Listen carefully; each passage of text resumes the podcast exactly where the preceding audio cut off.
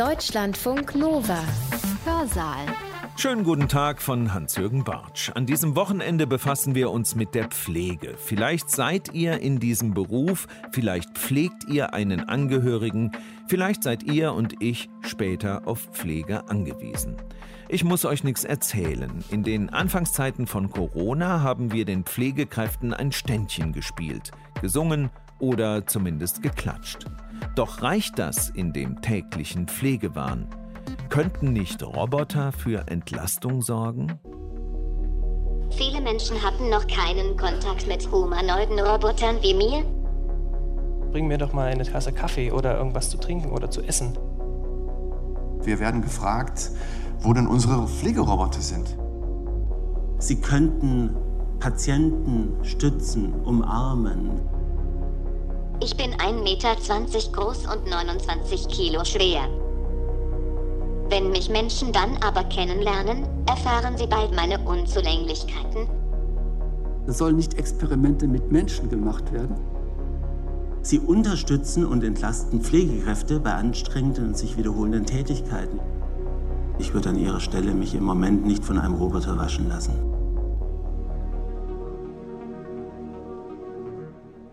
Einige dieser Stimmen habt ihr schon in unserem letzten Hörsaal vernommen. Wir befassen uns an diesem Wochenende mit Robotern in der Pflege. Noch gibt es sie hierzulande nicht wirklich, meist nur als Prototypen, doch an ihnen kann man schon recht gut erkennen, wohin die Reise geht. In ein bis zwei Jahrzehnten könnte die Hälfte der Pflegekräfte durch Roboter ersetzt werden. Könnte, so liest man zumindest, wer weiß technisch erstmal kein Problem. Wir verpassen unseren künftigen Helfern nette Gesichter mit Mimik am Mund und Gestik am Gestell und lassen uns dann bequem vom Kranken- oder Pflegebett aus eine Tasse Kaffee bringen. Ach so, bespaßen lassen wir uns natürlich auch noch. Immer munter Algorithmen rein und eine bestimmte Moral eingebaut. Überhaupt kein Problem, haben wir gestern schon in unserer Sendung erklärt bekommen. Dann lieben wir ihn. Was heißt denn ihn? Hier kommt eine Roboterin, Thea. Sie sagt uns erstmal, wo es lang geht, und dann folgt fast schon nebensächlich Dr. Carsten Schwarz vom Universitätsklinikum Halle an der Saale. Hallo, sehr geehrte Damen und Herren, mein Name ist Thea. Ich gehöre zur Pepper Roboterfamilie und bin, wenn Sie eine großzügige Auslegung gestatten, eine Mitarbeiterin am Dorothea Erks Leben Lernzentrum der Universitätsmedizinhalle an der Saale. Also Sie sehen, ich mache meinen Vortrag nicht alleine. Ich hoffe, der Akku reicht noch. Der hat nämlich den ganzen Tag unten Gäste begrüßt, also quasi Sie begrüßt und vorhin gesagt, er müsste sich langsam aufladen. Nichtsdestotrotz sind wir am Lernzentrum angesiedelt. Wir sind in einem alten Krankenhaus. Salopp gesagt, sieht es aus wie in einem Krankenhaus. Es fühlt sich an wie in einem Krankenhaus, nur dass die Menschen, die dort arbeiten, nur so tun, als ob sie da arbeiten, weil die Medizinstudenten bekommen dort ihre handwerklichen Fähigkeiten quasi beigebracht an Puppen. Wie lege ich einen Zugang? Wie überbringe ich eine schlechte Nachricht? Das macht man mit Schauspielpatienten. Und wir haben dort einen Raum, wir haben dann ein Zukunftslabor, weil bei uns die Studenten, die Mediziner und die Pflegekräfte der Zukunft lernen sollen, wie man mit solchen robotischen Systemen interagiert.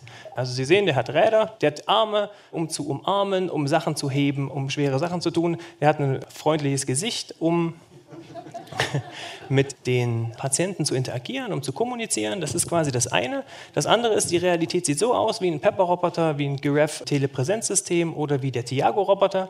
Und das Problem, das wir tatsächlich haben, wenn wir versuchen, mit Fachpersonal zu diskutieren, was soll denn eigentlich ein Roboter können, wie soll der aussehen, dann haben die eher einen Mythos im Blick. Also das heißt, jeder hat mal was von künstlicher Intelligenz gelesen, dann hat jemand was von Robotik gehört, dann gibt es viele Science-Fiction-Filme und eigentlich schwellt da immer so eine Angst mit, von Technik ersetzt zu werden. Es gab vor ein paar Jahren einen Beitrag in der Zeitschrift, da stand drin, dass in den nächsten fünf Jahren die Hälfte aller Pflegekräfte durch Roboter ersetzt werden kann. Und sowas bleibt natürlich hängen bei den Menschen und wenn man dann die fragt, wie kann euch denn so ein System unterstützen, dann beißt man sehr, sehr schnell auf Granit, weil dann einfach die Diskussion dort endet, weil niemand ersetzt werden möchte. Und unsere Aufgabe ist, was ist die Lösung?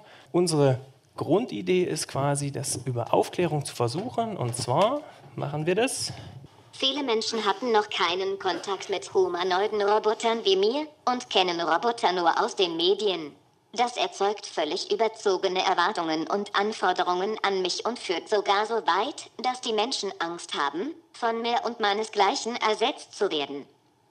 Wenn mich Menschen dann aber kennenlernen, erfahren sie bald meine Unzulänglichkeiten, da ich manchmal schlecht verstehe, langsam fahre, mich nur schwer orientieren kann und Hände zum Greifen habe ich auch nicht. Aber im Austausch, nach der ersten Entzauberung, entstehen realistische Ideen zu einer konkreten Zusammenarbeit mit mir. Wir nennen das dann Anwendungsszenarien, aber dazu später mehr. Wenn ich an die Entwicklungserwartungen denke, dann komme ich als Vergleich schnell zu Bertha Benz. Carsten, kannst du das bitte den Zuhörern näher bringen?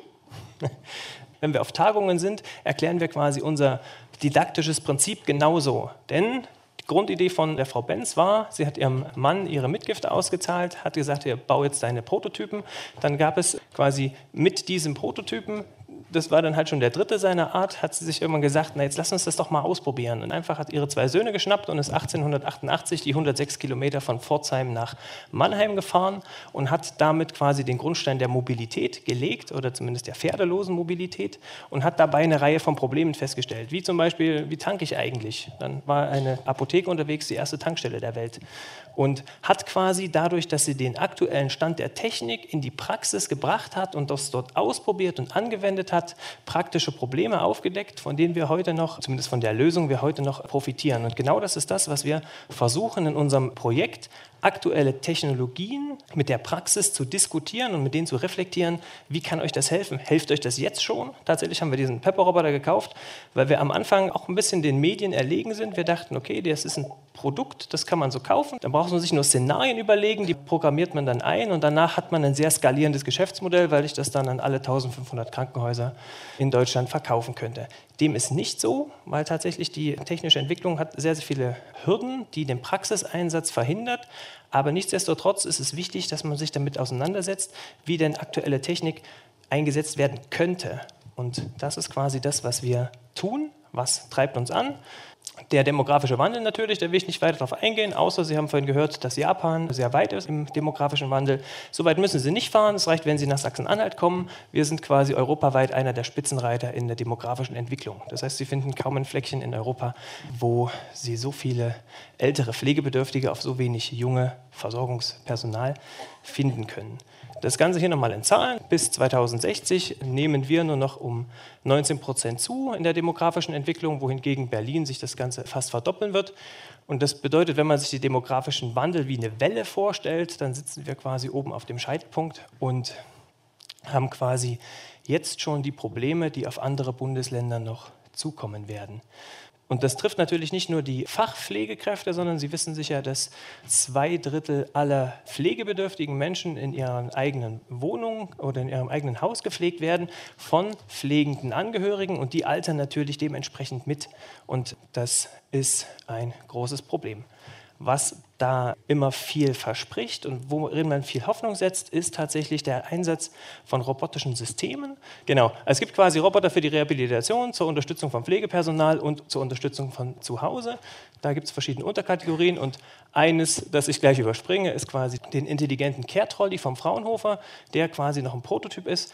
Allerdings dazu eine kleine Anekdote, was haben wir gemacht? Wir sind eine Universität, wir haben quasi Medizinstudenten, wir haben Studenten der Pflegewissenschaften und wir haben natürlich auch IT-Studenten und wir haben in einer Abschlussarbeit die beiden zusammengebracht und gesagt, okay, das wäre quasi die Anwendung, wie sich das das Fraunhofer in Stuttgart vorstellt, so einen Pflegewagen. Wie wird es denn aussehen, wenn wir das designen? Der hat eine Webcam, der kann quasi einer Linie folgen, der kann ferngesteuert werden, den kann man ansprechen, der hat ein Tablet, um dort ein Gesicht drauf zu machen. Und wir haben das dann quasi mit Pflegewissenschaftlern reflektiert. Und die wollten tatsächlich noch ein ganz interessantes Feature, das der andere nicht hat. Die wollten den nämlich irgendwie selbst manuell schieben können. Und den anderen kann man nur rufen oder der ist quasi vollautonom. Da war unser Feedback aber, dass man sich nicht der Technik so ausliefern möchte, sondern lieber auch auf manuelles zurückfallen können möchte. Also das Gerät ist quasi, wenn Sie daneben stehen, so Schulter hoch. Und wenn sich das im Augenwinkel auf Sie zu bewegt, dann wirkt das ein Stück weit bedrohlich. Außer wenn da ein freundliches Gesicht drauf angezeigt wird, dann ist es plötzlich weniger bedrohlich. Das ist quasi unser Beitrag zu äh, Logistik- und Transportsystemen, intelligente Pflegehilfsmittel, den Robier. Tatsächlich ist unser Eindruck, warum das Projekt eingestellt wurde, der kann nur 80 Kilo heben. Wer kommt von Ihnen aus der Pflege? Noch eine kurze Frage. Okay, wenigstens ein paar. Sehr gut. Sie wissen, das 80 Kilo, da wird es erst spannend. Eigentlich ist es mehr besser. Und wenn Sie sich das angucken, der kann eigentlich nur einen Patienten heben, der noch über Körperspannung verfügt. Das ist natürlich auch schwierig, weil in der Regel mobilisiert man Menschen, die das halt nicht mehr können. Und darum ist es nettes Marketinginstrument, um zu sagen, okay, so könnten Roboter aussehen, aber für den praktischen Einsatz ist es eher schwierig. Praktischer ist dann eher so eine Art Robotic Bed von Panasonic. Sie liegen quasi in dem Bett und danach kann sich das zu einem Stuhl transformieren und mobilisiert sie dann. Tatsächlich bin ich auf der Hannover Messe über ein chinesisches Unternehmen gestolpert, das quasi genau das als Produkt anbietet und verkauft. So, dann gibt es das noch in einer ähnlichen anderen Form, der Care Assist Robot von Toyota. Dann gibt es Telepräsenz- und Diagnoseroboter. Wir haben selber dieses Double-System bei uns im Projekt angeschafft. Das können Sie sich vorstellen wie ein iPad auf einem Gyroskop. Also das Gerät hat quasi Räder. Sie können das anrufen, Sie skypen dann quasi mit dem Gerät und derjenige, der das anruft, hat den Vorteil, dass er sich quasi im Raum bewegen kann. Das heißt, Sie sind nicht mit Ihrem Bildausschnitt daran gezwungen, wo ist jetzt die Webcam und wie ist die ausgerichtet, sondern Sie können sich quasi frei in der Umgebung bewegen. Und da wäre ein Anwendungsszenario, dass entweder bin ich ein Angehöriger, der einfach mal zu Hause gucken möchte, ist da noch alles in Ordnung, ist der Herd aus und und und. Dann könnte man das machen. Man könnte natürlich auch seine Angehörigen begleiten, aus der Küche beim Vorbereiten des Essens bis hin zum Einnehmen des Essens. Prinzipiell kann man damit auch Telepräsenz Dinge tun. Darauf gehe ich nachher später noch ein. Da haben wir nämlich ein Lehrmodul zu. Und die Sachen gibt es auch ein bisschen mehr technisch. Die Funktionalität ist dieselbe. Sie machen quasi wieder einen Videochat, nur dass bei dem System, dem PA Vita, krankenhauseigene Diagnosesysteme angedockt, damit der Arzt, der halt nur telepräsent da ist, die Werte gleich in Echtzeit kriegt und damit Entscheidungen treffen kann.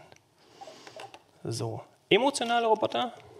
Baue ich zu diesem Gerät eine emotionale Bindung auf und ist das ein Problem oder ist das nicht ein Problem? Tatsächlich ist das System nicht sonderlich komplex, ehrlich gesagt. Also es macht nichts anderes als niedlich sein und es reagiert halt auf Bewegung, hat verschiedenste Sensoren und dient eigentlich als emotionale Brücke, weil die Idee ist es, es ist ein Therapiewerkzeug für schwer demenzerkrankte Patienten. Und zwar ist es nicht so gedacht, dass ich dem Patienten das einfach gebe und dann ist die Welt in Ordnung, sondern es dient eigentlich dazu, dass die Pflegekraft eine Brücke herstellen kann zu dem Patienten. Das heißt, dass man was hat, über das man reden kann, über das man in Kontakt kommt und dann kann man damit quasi anders Beziehungsarbeit mit dem Patienten leisten als ohne so ein Werkzeug.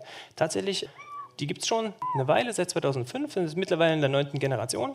Dadurch, dass es die schon lange gibt, gibt es auch eine relativ gute Studienlage. Ich mache es mal wieder aus. So.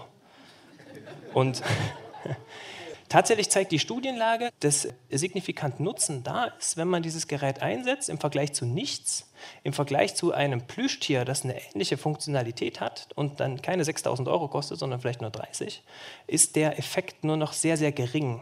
Das ist Teil unserer Arbeit. Wir wollen quasi nicht diese Systeme irgendwie anpreisen, sondern wir wollen die kritisch diskutieren, um dann genau vor solchen Fehlinvestitionen zu bewahren. So, dann gibt es Kommunikations- und Interaktionsroboter.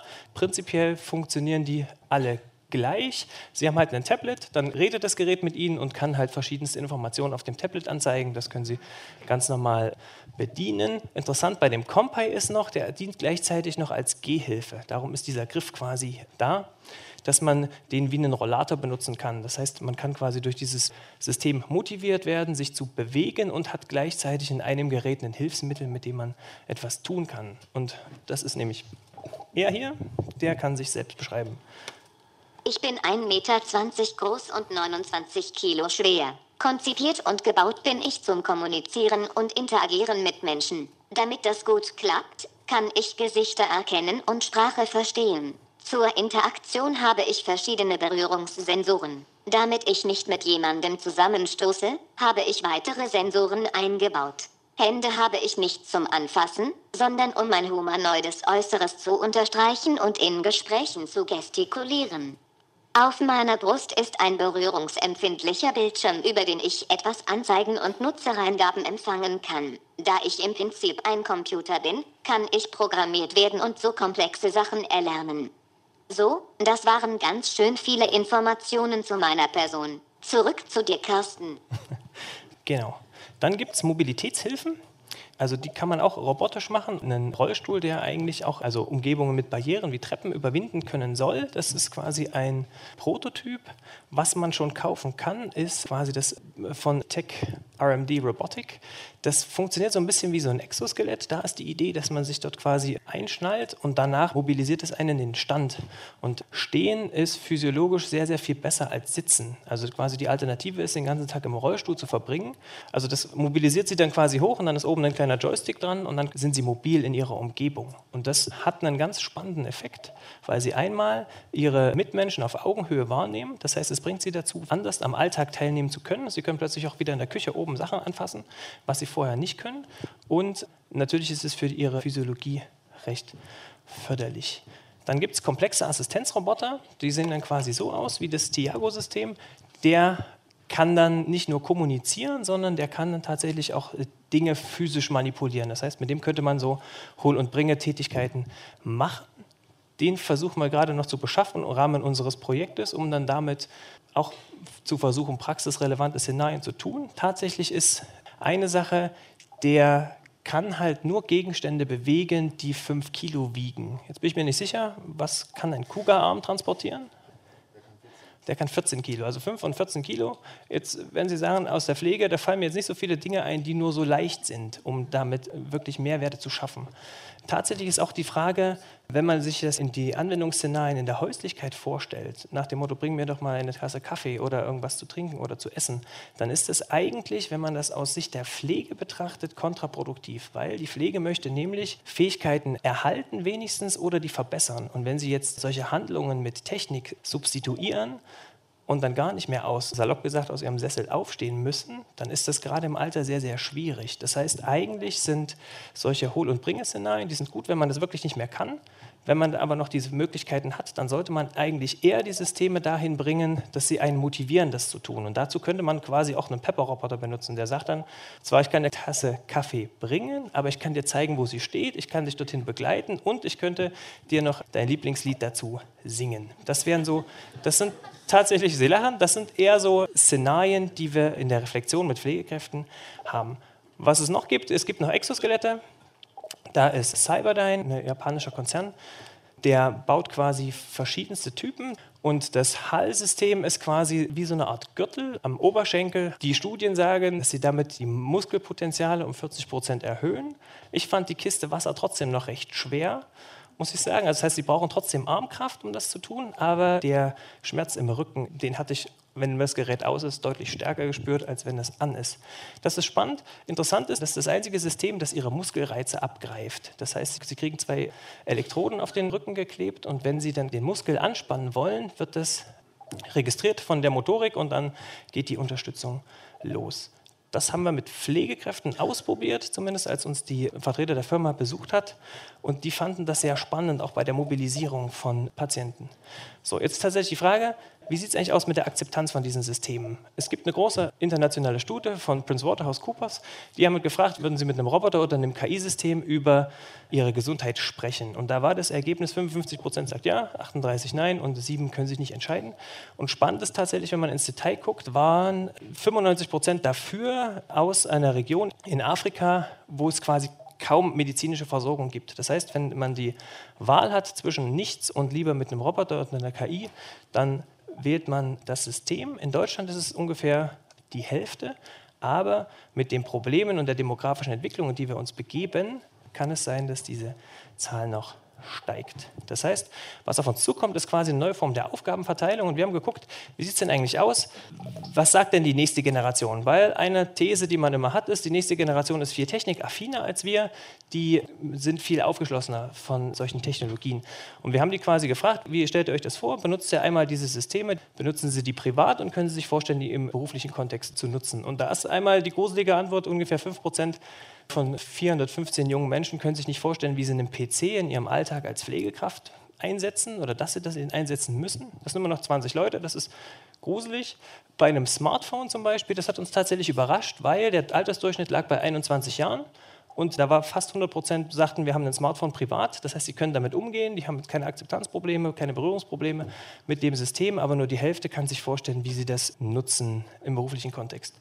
So, Dann haben wir sie allerdings auch gefragt, was wünscht ihr euch denn eigentlich? Und da ist das auch interessant, dass sich sehr viele mehr Weiterbildungs- und Bildungsmöglichkeiten wünschen, mit solchen Systemen in Berührung zu kommen. Weil während der Pflegeausbildung hat man so gut wie keine Berührungspunkte mit technischen Systemen. So ähnlich ist es bei Ärzten auch. Wir haben Allgemeinmediziner in Sachsen-Anhalt befragt. Das heißt, ich bin Wirtschaftsinformatiker selber. Ich war entsetzt, dass mir 2018 jemand sagt, Ärzte in unserem Land erreicht man nur über ein Fax oder über einen Brief weil sie das Kommunikationsmittel einer E-Mail einfach nicht als Kommunikationsmittel wahrnehmen, über das irgendwie wichtige Informationen kommen. Das war ein bisschen erschreckend. Andererseits, wir haben sie gefragt, wie schätzen sie sich ein? Und die gute Nachricht ist, dass sie relativ aufgeschlossen sind und dass sie aber ihr Wissen über technische Assistenzsysteme niedrig einsetzen und auch da, dass danach schreit, bedarfsgerechten Einsatz zu technischen Lösungen, Schulungen dafür anzubieten. Das haben quasi zwei Drittel erkannt. Was sie gerne machen wollen, ist tatsächlich, das sind so die Highlights, sie hätten gerne Technologien, um zu kommunizieren mit ambulanten und stationären Pflegekräften, mit ärztlichen Kollegen oder um hausärztliche Diagnostik und Therapie zu unterstützen. Wir haben mal geguckt, jetzt wird ja gerade die Pflegeausbildung reformiert. Wir haben mal geguckt in den Entwurf dafür, haben das Wort digital gesucht in all seinen Schreibweisen, haben nach IT gesucht, nach Informatik und und und. Und das kommt tatsächlich auf all diesen Seiten nicht vor. Und das ist schwierig, weil wenn wir über Technik reden und über Technikeinführung und die Potenziale der Digitalisierung oder der Robotik in der Pflege und das aber schon in der Ausbildung quasi verschlafen, dafür die Menschen zu sensibilisieren, dann wird es schwierig, das dann später, wenn sie dann im Berufsleben sind, dorthin zu transportieren. Das heißt, unser Vorschlag dafür ist tatsächlich, Lehrmodule zu schaffen im ersten Lehrjahr, wo man einmal einen Überblick kriegt über Assistenzsysteme, im zweiten, wo man die erleben kann, wo man das das anfassen kann, wo man merkt, wie kann ich damit interagieren. Und das Dritte, wo man sich fragt, wie integriere ich die eigentlich in meinen Alltag. Und auch da wäre dann quasi auch die ethische Reflexion und die Praxisintegration Umfang. Wir sind im Rahmen eines Projektverbundes und versuchen möglichst viel ähm, Aging in Place zu tun. Das Formatprinzip habe ich Ihnen schon erzählt und wir versuchen tatsächlich mit unserem Projekt vermitteln zwischen Pflegeforschung, zwischen Technikentwicklung und zwischen der Praxis. Wie machen wir das? Unser Projekt ist dreigeteilt. Wir haben ein Zukunftslabor, da können Sie hinfahren, die Sachen ausprobieren und anfassen. Dann vernetzen wir uns sehr stark regional und mit Anbietern von Technologien, um quasi das mit denen zu diskutieren. Und wir haben ein Qualifikationsmodul, wo wir versuchen, daraus Lehrmodule zu machen. In Halle werden auch neue Möglichkeiten der Telemedizin erprobt. Hallo, Herr Schmidt. Hallo, Frau Dr. Meyer. Schön, dass Sie da sind. Ja, ich freue mich, Sie zu sehen. Wie geht's Ihnen denn? Gut geht's mir. Also ich fühle mich schon sehr gut.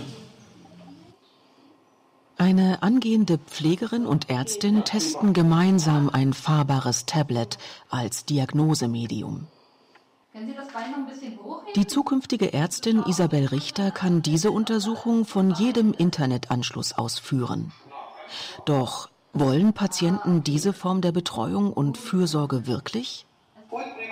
Gut, danke schön. Dann alles Gute Ihnen, ja? Gute Besserung weiterhin.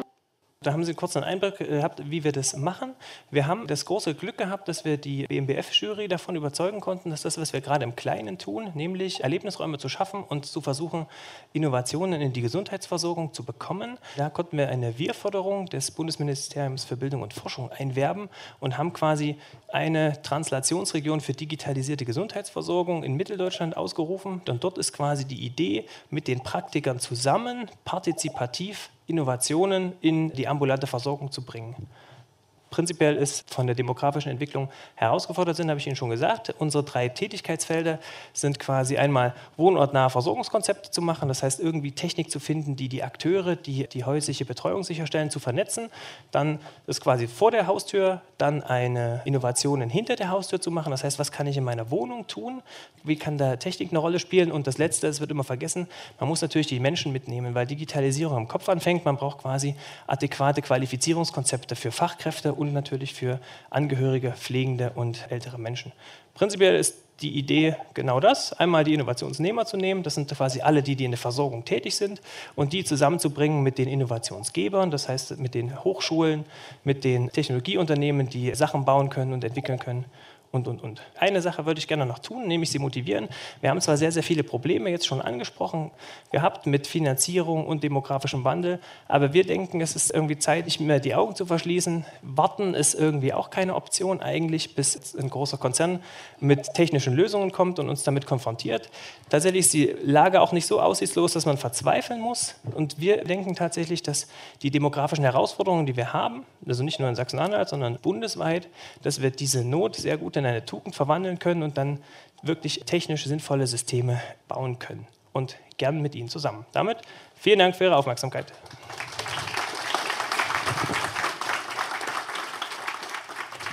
Wenn eine niedliche Roboterin vor dem Demenzkranken steht, dann geht es ihm besser, als wenn sie nicht da wäre. Signifikanter Nutzen, sagt Carsten Schwarz. Und Dr. Andreas Keibel, er baut mit seinen Kollegen der KUKA Roboter GmbH schon jetzt etwa 40.000 Roboter im Jahr. Noch nicht großflächig für die Pflege würde er aber gern. Er ist felsenfest überzeugt davon, dass die dort konstruierten putzigen Produkte eine große Zukunft haben. In vielen Bereichen des heutigen Pflegewahnsinns unter Kostendruck und Bürokratiebelastung. Aus industrieller Sicht haben wir noch nicht Roboter, die man in großen Stücken kaufen kann oder die wir verkaufen, die annähernd in diese Szenarien, die hier diskutiert werden, hineinreichen. Nichtsdestotrotz werden wir als KUKA, weil wir ja Roboter bauen, regelmäßig angerufen und wir werden gefragt, wo denn unsere Pflegeroboter sind. Was können wir denn da anbieten? Und ob wir nicht mal zu Pflegeheimen kommen wollen und uns mal die Situation dort vor Ort anschauen wollen. So, wer pflegt uns, wenn wir hilflos sind? Und ich hoffe, dass es einfühlsame, liebe, nette Menschen sind. Und gestern war ich auf dem Gesundheitskongress, dem Hauptstadtkongress für Gesundheit und Pflege. Und dort hat äh, der Andreas Westerfellhaus als Mitglied des Bundes stark dafür plädiert, den Pflegeberuf weiter attraktiver zu gestalten, damit genau das passiert, dass man eben noch mehr Menschen hat, die den Pflegenotstand beseitigen. Und ein Vertreter der AOK-Krankenkasse sagte dann, ja, wer soll das denn alles bezahlen? Weil wenn man sich anguckt, wie teuer heute Pflege schon ist und wenn man sich die demografische Entwicklung anschaut, dann steuern wir meiner Meinung nach, wenn man die Augen nicht verschließt, die Demografie wird keine Überraschung sein. Man kann jetzt schon den auf dem Kopf stehenden Tannenbaum sehen, der eigentlich eine Pyramide hätte sein sollen, äh, was uns da erwartet. KUKA kennt man. Wer KUKA noch nicht kennt, das kann ja auch sein, weil wir ja nicht in den Medien vertreten sind als Brand. Wir bauen eigentlich Industrieroboter, die Autos bauen vornehmlich oder auch irgendwelche anderen Systeme zusammenschrauben und unsere Umsätze sind im Milliardenbereich. Äh, letztes Jahr haben wir ungefähr 40.000 Roboter gebaut und auch mobile Systeme. Das ist eigentlich unser Ursprung. So, jetzt möchte ich mal ganz kurz was zur Motivation sagen. Die Zahlen kann man sich anschauen. Man kann bei DStatis, äh, also das Bundesamt für Statistik, kann man sich die aktuelle demografische Kurve runterladen. Und in 20 Jahren, das heißt, ich habe also viel mehr Empfänger, Leistungsempfänger als Einzahler. Und das ist genau das Problem, auf das wir zusteuern, was uns auch motiviert als KUKA, sich in dem Bereich mal genauer umzuhören. Es wird einen großen Stress geben fürs Gesundheitssystem. Ja, und Technik könnte hier unterstützen. Wir haben einen kleinen Bereich, der heißt Medical Robotics, in dem bin ich aktiv und den erweitern wir auch. Wir haben jetzt zum Beispiel die Firma Swisslog seit einigen Jahren bei uns mit innerhalb der Firma KUKA mit angesiedelt, die Krankenhausautomatisierung macht und das wird auch ein Hauptbestandteil meiner Präsentation heute auch mit einnehmen. Also wir haben ein sinkendes Beschäftigungspotenzial, wir haben weniger Menschen, die in die Krankenkassen einzahlen und wir haben demgegenüber steigende Kosten im Gesundheits- und im Pflegesektor. Und man muss sich die Frage stellen, wer das alles bezahlen soll. Wenn man sich die Entwicklung der Einzahler, also der Erwerbstätigen mal anschaut, das wird auch zurückgehen, auch wenn wir eine hohe Zuwanderung erreichen können. Und wir sind irgendwie meiner Ansicht nach, und auch das, wenn man mit Fachleuten darüber spricht, dann muss sich was ändern, sonst steuern wir auf eine Katastrophe hinzu. Und Jetzt sollte man sich mal überlegen, was können wir denn machen, um das Gesundheits- und Pflegesystem zu entlasten. Und da kommt natürlich die Robotik in unsere Gedanken. Und wenn man sich mal anschaut, wie die Kosten im Pflegeheim verteilt sind, dann sind die Hälfte der Kosten werden für Personal aufgewendet. Und wir bräuchten eigentlich noch 30.000 mehr Pflegekräfte, aber die kann man auch gar nicht bezahlen. Und unsere Idee war jetzt, mit den Mitteln, die wir haben, mal zu schauen, was könnten wir denn machen, um die Pflege zu entlasten. Und wenn man sich im Pflegeheim mal an einen Ort stellt oder auch im Krankenhaus, da gibt es tatsächlich eine große Überlappung, dann wird dort unheimlich viel transportiert, zum Beispiel Speisen. Und wenn man sich mal heute anschaut, wie so ein Speisewagen aussieht, das sind Cook-and-Chill-Wägen. Da wird das Essen gekocht und dann wird es gekühlt und bei Bedarf dann schnell wieder aufgewärmt. Das heißt, das Ding muss kühlen können und wärmen können und dann wiegt das leer schon 200 Kilo. Und dann sind Pflegeheime zwar barrierefrei, aber man hat manchmal Rampen und dann kleine Pflegemenschen müssen diese Dinger dann durch die Gegend schieben und sind dabei sehr beansprucht. Und deswegen rufen uns auch Pflegeheime an, ob wir da nicht was machen können. Und es gibt dort Lösungen. Und das ist so das Neueste. Wir haben den Bereich Logistik im Krankenhaus und im Pflegeheim mal gegenübergestellt. Und also es gibt Dinge, die transportiert werden müssen. Also Pharmazie, müssen Versorgungsgüter transportiert werden, müssen zur Unterbringung gebracht werden, also auf Station im Krankenhaus oder im Wohnbereich im Pflegeheim. Wäsche muss transportiert werden, Betten müssen transportiert werden, wenn man eine zentrale Bettenreinigungsstation hat. Und es muss Essen transportiert werden, Müll muss entsorgt werden. Ja, und im Krankenhaus kommt dann eben noch die Sterilisation dazu und das Labor und Blutbanken und so weiter. Aber es gibt tatsächlich einen großen Überlapp und das ist das, wo man jetzt schon anfangen könnte. Ich möchte jetzt hier nicht als Verkäufer auftreten, aber ich möchte einfach das Bewusstsein dafür schärfen, dass wir in Deutschland an der Stelle massiv unterautomatisiert sind obwohl wir so einen großen Bedarf haben, die Menschen in der Pflege zu entlasten, die Pfleger zu entlasten. Ja. Und die Firma Swisslog gehört zu KUKA, die baut seit 40 Jahren Fahrzeuge, die dafür sorgen, dass zur richtigen Zeit Dinge am richtigen Ort sind. Dass zum Beispiel das Essen aus einer zentralen Küche abgeholt wird und dann um 11.30 Uhr pünktlich im Wohnbereich ankommt oder auf der Station im Krankenhaus. Momentan sind wir im Gespräch mit der Stadt Nürnberg. Die wollen vier neue Gebäude bauen, Pflegeheime, in denen eben genau diese Technik jetzt angewendet werden soll. Was ein Novum ist in der Pflege, im Krankenhausbereich gibt es das schon, nicht nur von KUKA. Also viele Krankenhäuser benutzen das seit vielen Jahren und rüsten jetzt schon auf die dritte Generation um. Und in der Pflege gibt es das alles noch gar nicht. Ne? Wir haben von Faxen gehört, die geschickt werden müssen, um Bedarfe anzumelden. Für ein Fax bekommt die Station 90 Cent Vergütung vom Bund. Deswegen will man da gar nicht weg, weil für eine E-Mail gibt es nur 23 Cent. Gut, Versorgung durch fahrerlose Transportsysteme haben wir gerade schon gehabt. Essen, Wäsche, Medikamente, Material, Post, Müll, bis hin auf die termingerechte Bereitstellung am Zielpunkt, wo ich vielleicht sogar das Zimmer meinen könnte, wenn man kleinere Roboter nimmt, ist machbar. Und hier gibt es zum Beispiel auch Systeme, zum Beispiel hier den Spencer, das ist so eine ja, eine Tonne, sag ich mal so, die autonom umherfahren kann und kann on demand Sachen bereitstellen oder auch Sachen abholen wird auch von anderen Firmen angeboten, von Savioke oder von Jeeves aus München, aber eben auch von Firma Swisslog. Und das Navigieren im Pflegeheim oder im Krankenhaus funktioniert so, dass die Systeme im Prinzip einen Lageplan kennen. Sie kennen die Räumlichkeiten, sie kennen die Türen, sie haben Interfaces zu Aufzügen und können diese autonom benutzen. Sie können einen Plan hinterlegt bekommen, wann Sie wo sein müssen. Sie können per Handy-App gerufen werden wie ein Taxi und dann kommen die angefahren. Und die Pfleger werden dadurch stark entlastet von der Zusatzaufgabe, die sie eben haben, sich für Logistik einzusetzen. Und hier sind auch meiner Ansicht nach ethische Fragestellungen jetzt noch gar nicht so relevant, weil ich noch gar nicht so eine starke Interaktion habe und ich auch keine menschenähnliche Aufgabe übernehme, sondern es ist einfach die Basics das Krankenhaus wird selber so ein bisschen zum Automaten, um einfach dann den eigentlichen Zweck des Krankenhauses oder des Pflegeheimes einfacher machen zu können. Das Haus selber stellt die Mittel zur Verfügung, die man in dem Haus eigentlich durchführen möchte durch so eine Technik. Das zum Beispiel ist eine vollautomatische Apotheke, ist natürlich Pflegeheim jetzt nicht so relevant.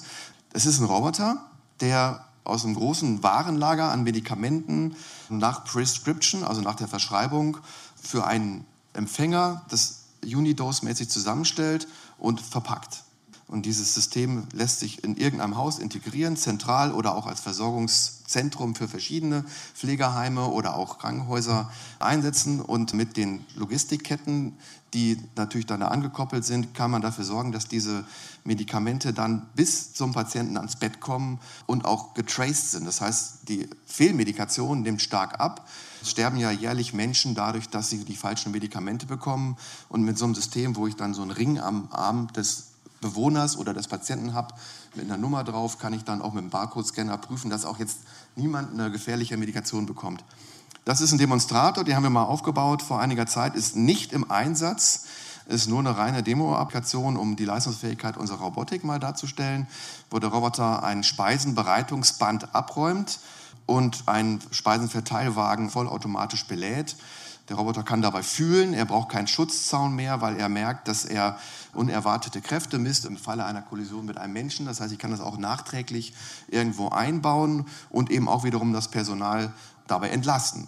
Man könnte auch diesen Roboter auf einen mobilen Roboter stellen, auf eine mobile Plattform stellen. Da haben wir auch Systeme.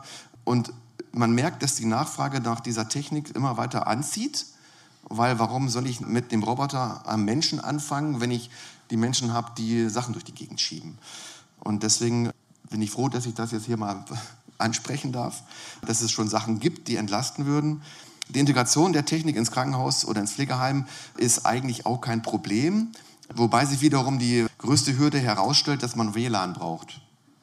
Ist im Ausland Standard, in Deutschland nicht.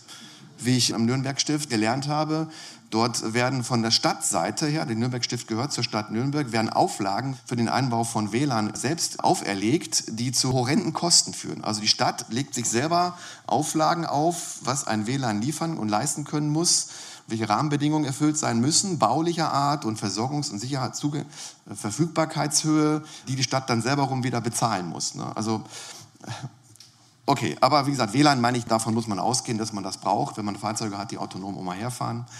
Es gibt also sehr viele Möglichkeiten, das Personal von nicht pflegerischen Tätigkeiten zu entlassen. Das haben wir vorhin auch schon mal gehört. Bevor man jetzt, sage ich mal so ganz provokativ, Roboter auf den Menschen loslässt. Da bin ich aber auch erst nicht von Anfang an drauf gekommen, sondern wir als Medical Robotics Gruppe haben schon gedacht, dass man Medical Robotics auch im Bereich der Pflege benutzt. Aber über die letzten zwei Jahre hat sich die Erkenntnis durchgesetzt, dass auch eben ganz viele andere Arbeiten von Pflegern ausgeführt werden oder von Servicepersonal, die man erstmal bewältigen sollte. So, was ist jetzt mit der konkreten Pflegerobotik? Vielleicht kennt der eine oder andere noch den Film von vor vielen Jahren, Wally. -E. Der letzte räumt die Erde auf. Nachdem die Menschen die Erde versaubeutelt haben, haben sie die Menschen zurückgezogen auf mehrere große Raumschiffe und warten, dass sich die Erde erholt. Und dort werden die Menschen von so einer künstlichen Intelligenz voll versorgt. Und über die Jahrhunderte degenerieren sie natürlich auch. Und das ist, glaube ich, nicht das, was wir meinen. Die Koreaner haben ja den Begriff Silver Engineering geprägt. Ich war da mal auf einer Konferenz 1992 Silver Engineering, weil die Menschen, für die das gemacht wird, die haben in der Regel silberne Haare. Fand ich eine ganz nette Bezeichnung, Silver Engineering.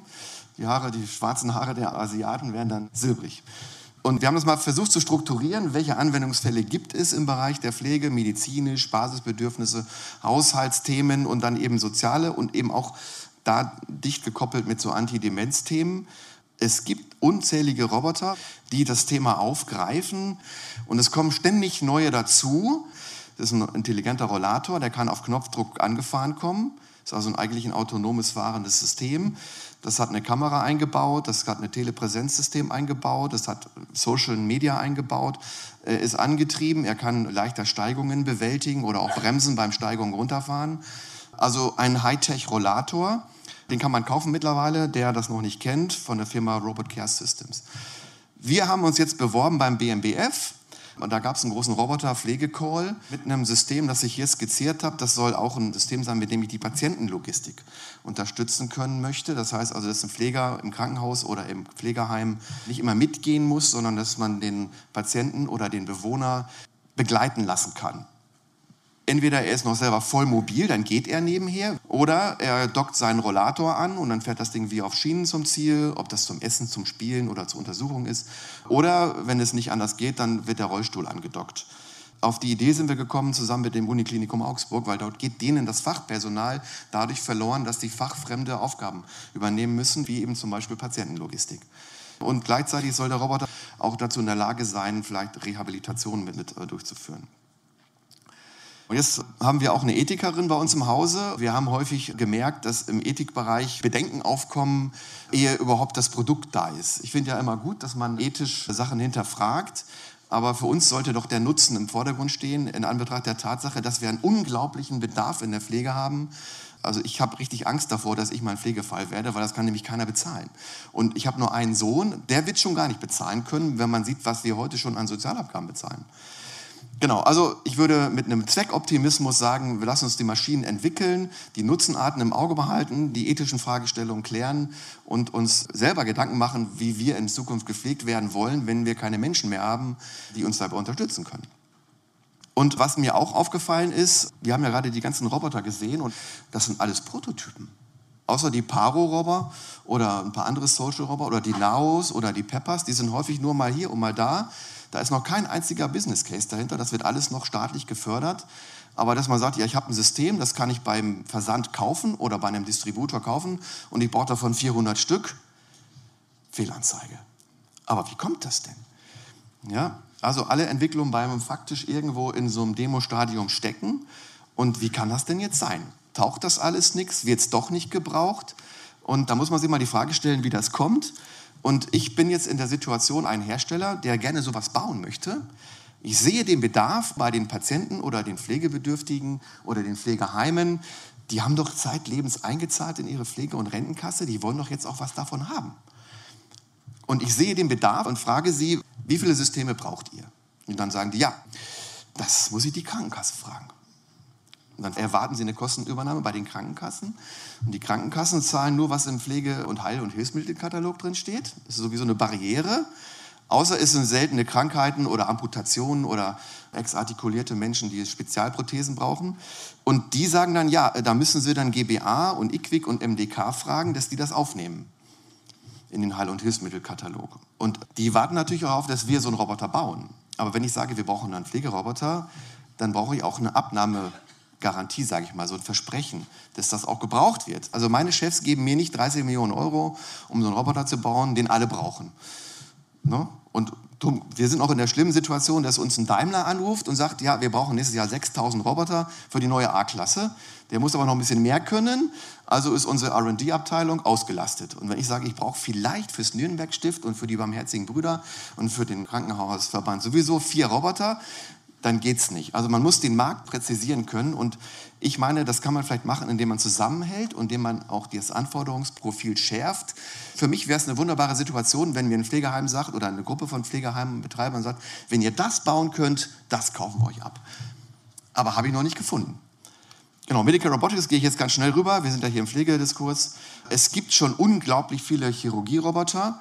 Man denkt ja auch, das fängt gerade erst an, tut es aber nicht. Es gibt schon zig verschiedene Systeme, wo richtige Roboter, also auch nicht, wo man das auslegungsartig stressen muss, den Begriff Roboter. Das sind alles Roboter mit mehreren Achsen, die den Leuten in allen möglichen Situationen helfen. Wir machen das ja auch. Ja, also im Bereich Brain Surgery, Rehabilitation, Tumorablation, Haartransplantation sogar, Hautbehandlung, gibt es alles schon. Wir haben auch Patientenpositionierung, Strahlentherapie, Tumorablationen mit Siemens zusammen, mit Accurate zusammen, Patientenpositionierer für die Schwerionen und Röntgentherapie, auch Tumorbehandlung. Da sind überall Kuckerroboter drin. Mit Siemens haben wir ein Angiografiesystem für die Herzkatheterintervention entwickelt.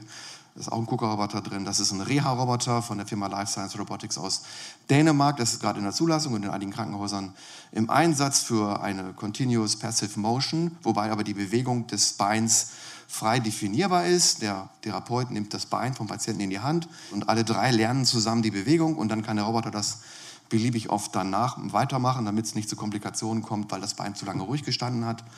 Dann gibt es den Hippotherapie-Roboter. Sieht ein bisschen lächerlich aus, ist es aber nicht. Also viele Menschen nach einem Schlaganfall können vielleicht gar nicht mehr sitzen. Wenn man die auf den Stuhl setzt, dann fallen die nach vorne um, weil ihr Neurosystem hat komplett die Kontrolle über den Hüftbeckenbereich verloren. Und nur Stimulation hilft. Und seit Jahrhunderten wendet man dort die Pferdetherapie an, die Hippotherapie, um den Bereich zu stimulieren und die Neuroplastizität im Gehirn zu fördern. Und da kommt dieser Roboter zum Einsatz, der keine hygienischen Implikationen mit sich bringt, wie man das Reitstall, Neuroklinik muss man erstmal trennen. Ne? So, also what's next? Viele Sachen gibt es ja schon im Krankenhaus und da müsste die Pflege vielleicht nur mal gucken, was gibt es eigentlich im Krankenhaus alles schon, was man einfach so ernten könnte, um die Pflege effizienter zu gestalten. Also automatischer Transport von Verbrauchsgütern, automatischer Transport von Medikamenten, dann überprüfen, dass die Medikation auch beim richtigen Patienten ankommt, Materialfluss automatisieren, dann ein automatisches Warenmanagementsystem einzuführen. Was man noch sagen könnte, das könnte jetzt in Zukunft kommen, hatte ich gerade kurz skizziert, automatischer Patiententransfer oder begleiteter Patiententransfer, dann medizinische Geräte umeinander bringen, habe ich es im Pflegeheim auch nicht so unbedingt, dann Lagersysteme, die automatisch das ausspucken, was man braucht, was das Robotikthema angeht, also wo man sagt, ich habe wirklich so einen Arm, der was macht, dass die Einrichtung sauber hält, also klinische, also hygienische Aspekte, dass man Lager auch auffüllt vor Ort, dass man nicht selber die Sachen am Container bekommt, sondern dass die auch dann eingeräumt werden in Schränke, wo es hingehört, könnte man mit mobilen Robotern machen lassen. Dann, dass man im Pflegebereich, das PSG 2 sagt ja, Rehabilitation kommt vor Pflege. Das heißt, ich muss einmal sehen, dass ich die Patienten ertüchtige durch möglichst intensive Reha, dass sie vielleicht sich wieder selber helfen können, dass die Autonomie erhalten bleibt oder vielleicht gesteigert wird durch, ja, durch Rehabilitation. Da könnte man eben auch wiederum diese intelligenten Roboter einsetzen, die den Patienten ein bisschen stressen, um sich mal anzustrengen. Vielleicht geht das ja dann wieder mit dem Arm, dass er den wieder bewegen kann. Für Therapeuten ist das eine unheimlich anstrengende Aufgabe, vier Stunden am Tag Intensity also intensives Training zu vollführen, für einen Roboter ist das egal. Oder demente Personen zu begleiten, dass sie überhaupt mal rauskommen. Viele demente Personen ja, haben nicht genügend Auslauf, sage ich mal, weil das Personal nicht da ist, mit denen spazieren zu gehen. Gerade wenn wir diesen Pflegenotstand haben, ist es vielleicht keine schlechte Idee, wenn man so einen Roboter hat, wie ich gerade skizziert habe. Der Roboter kann ja dann gerne einen Namen bekommen. Lisa fährt jetzt mit dir spazieren. Ne? Und dann fährt der Roboter mit den Menschen vielleicht in den Park des Pflegeheims spazieren und führt auch sicher wieder zurück, dann nicht, dass jemand verloren geht. Ne? Ja, das war's. Vielen Dank. Der Development Manager Andreas Keibel über neue Ideen im Gesundheitswesen. Pro und Contra bei Roboter in der Pflege, das war unser Thema in der Hörsahlreihe auf Deutschlandfunk Nova diesmal. Nicht nur unseres. Veranstaltet hat das Kolloquium dazu die Daimler und Benz Stiftung am 22. Mai 2019 in Berlin unter der Überschrift Roboter in der Pflege. Wer hilft uns, wenn wir hilflos sind? Deutschlandfunk Nova. Hörsaal. Samstag und Sonntag um 18 Uhr. Mehr auf deutschlandfunknova.de.